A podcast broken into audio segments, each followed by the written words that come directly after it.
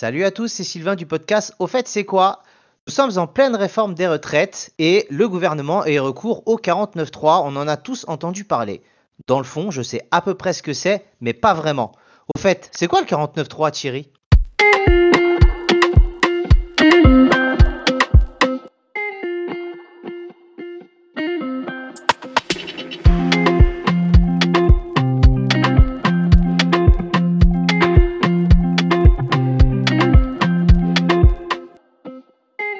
Salut Sylvain, salut à tous.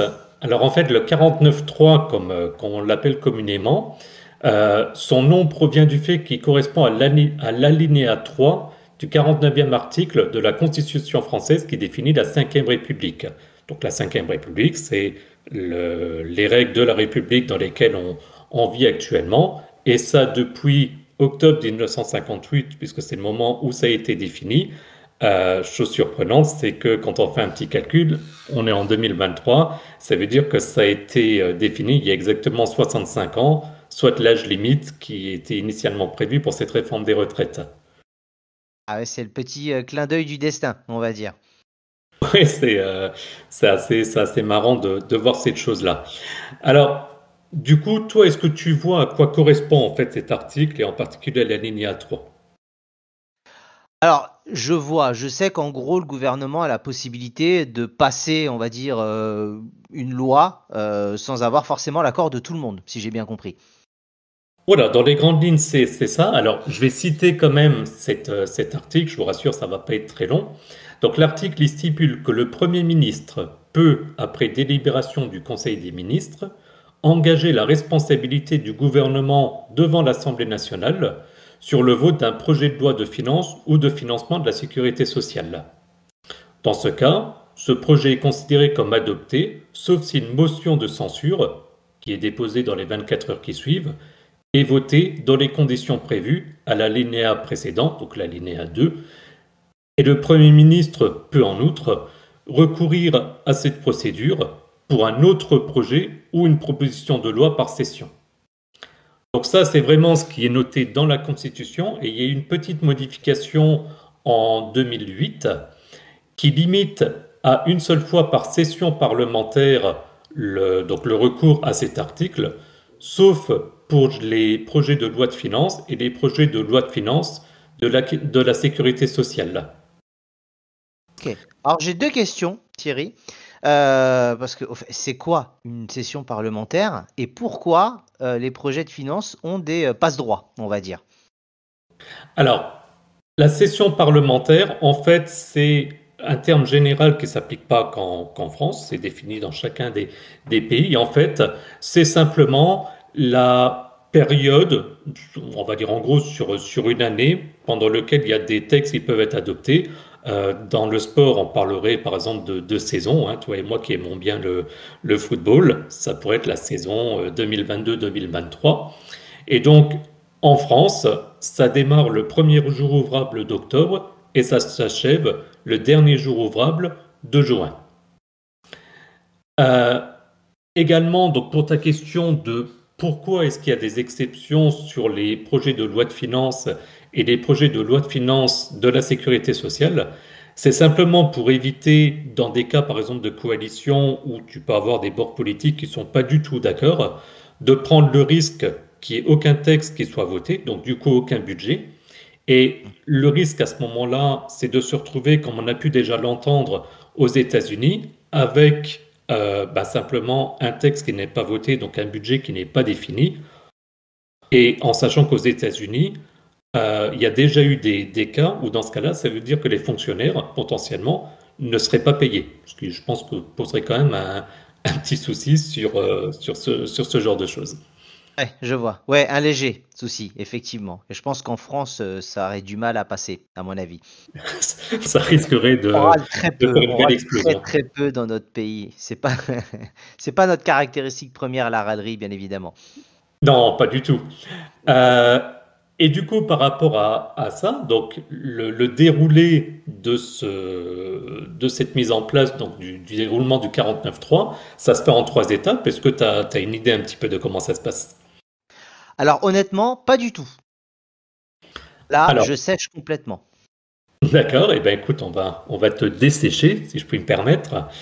Euh, en fait, ça se fait en trois étapes relativement simples. La première, c'est que ça se fait dans le cadre d'une délibération lors d'un conseil des ministres. Donc, conseil des ministres, c'est quand tous les ministres se retrouvent autour du Premier ministre et du Président.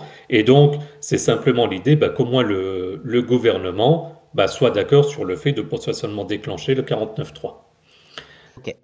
La, deuxième étape, c'est à ce moment-là l'engagement par le Premier ministre d'engager la responsabilité de son gouvernement, ce qui stoppe les, débats. Donc en fait, ça, c'est à ce moment-là, pendant une session à l'Assemblée nationale, où en gros, le Premier ministre va dire hop, hop, hop, hop, stop, moi maintenant, en gros, il y en a marre et je décide de déclencher le 49.3. Mais donc, ça engage la responsabilité de mon gouvernement et donc, lié à ça, c'est là où on arrive à l'étape 3, qui est que les autres groupes parlementaires, voire même le groupe parlementaire euh, majoritaire, hein, ça pourrait arriver, c'est rare, mais ça pourrait arriver, à ce moment-là, déposeraient une ou plusieurs motions de censure. Et le principe de la motion de censure, c'est simplement de voter si on est contre le gouvernement ou pas. Donc, ce n'est pas lié au projet de loi en tant que tel, c'est vraiment vis-à-vis du gouvernement. D'ailleurs, les députés ne peuvent pas voter blanc. Donc, soit ils disent je suis contre le gouvernement, ce qui veut dire qu'à ce moment-là, ben, le gouvernement serait amené à démissionner, ou de dire non, je suis certes pas d'accord avec ce texte, mais je soutiens le gouvernement. Et il faut, euh, pour qu'une motion de censure soit adoptée, qui est la majorité des membres de l'Assemblée qui la votent, sachant qu'actuellement, il y a 577 députés à l'Assemblée nationale. Autant dire qu'il faut quand même qu'il y ait beaucoup de monde qui, euh, puisse voter cette, euh, cette, motion de censure. Et d'ailleurs, en l'occurrence, on va, y revenir d'ici peu, mais en l'occurrence, c'est jamais arrivé qu'il y ait une motion de censure qui soit, votée. Ok. Bah, c'est très structuré, c'est très normé en tout cas. bon, ce qui n'est pas surprenant, mais c'est vrai que dans le déroulé, je ne savais pas ce que c'était exactement. Par contre, j'ai déjà entendu parler, parce que c'est pas la première fois que le gouvernement a recours au 49.3. Est-ce que euh, tu as fait un petit peu de recherche pour savoir auparavant sur les différents gouvernements à quel niveau ça a été utilisé?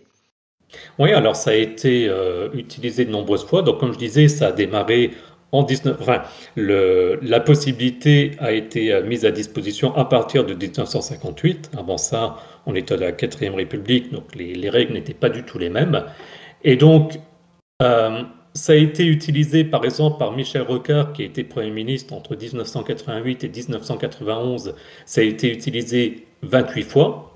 Pour se donner une idée, Elisabeth Borne, donc actuelle Première ministre depuis 2022, où on l'accuse d'utiliser beaucoup le 49.3, pour l'instant, à l'heure où on se parle, on en est à 11 fois. Et puis après, il y a différents ministres qui l'ont, également, bien entendu, euh, utilisé. Je vous invite à regarder, il y a une fiche sur, sur Wikipédia. Et chose surprenante, c'est que on a eu euh, deux cas où on était en coalition, c'est-à-dire avec un Premier ministre qui n'était pas euh, du même bord, on va dire, politique que le président. Donc c'était Jacques Chirac entre 1986 et 1988, et il a utilisé huit fois. Et Lionel Jospin qui était Premier ministre justement sous Chirac entre 1997 et 2002, et lui, par exemple, ne l'a pas du tout utilisé. Ça veut dire, pour se donner une idée, que le vote des 35 heures, qui date de cette période-là, euh, a été voté sans, sans utilisation du 49.3. Ok. Ouais, disons que effectivement, je pense que ça dépend un peu des sujets euh, de société et ça fait peut-être parfois plus ou moins de bruit en fonction de ces différents sujets-là. Après ce que tu me dis, en tout cas. Exactement. Et l'objectif, pour le côté historique, parce que je sais que, que tu aimes bien ça, Sylvain, c'est qu'en fait, dans la quatrième République, il n'y avait pas justement l'autorité du Premier ministre, enfin, il y avait surtout plutôt euh, la gestion par l'Assemblée, mais pas avec une autorité présidentielle, chose qu'on reproche beaucoup à l'actuel président et à d'autres présidents. Mais la Ve République a été définie de la sorte justement pour pouvoir avancer soit d'accord finalement ou, pas, sans que ce soit évidemment une dictature, mais pour éviter des situations où pendant des mois, euh, le pays puisse être bloqué parce qu'il n'y a aucune loi qui est décidée. Oui, bien sûr. Très bien. Bah écoute, en tout cas, euh, merci beaucoup Thierry pour tes recherches et, euh, et euh, bah, toutes tes explications par rapport au 49.3. Ce que je te propose, c'est qu'on clôture cette émission sur, sur ces belles paroles. On va balancer le générique. Alors, vous connaissez peut-être pas encore notre émission. Après le générique, on va vous parler de nos différents réseaux sociaux et des plateformes sur lesquelles vous pouvez nous retrouver. Vous pouvez soit couper dès maintenant ou bien nous soutenir et attendre après le générique et ce sera un plaisir pour pouvoir nous écouter.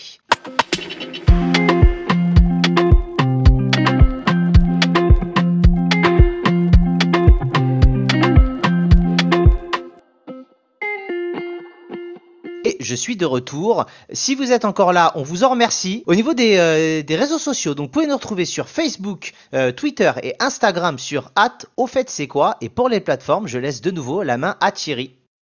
Et oui, donc euh, si vous nous écoutez, c'est que vous nous écoutez par définition en, podcast.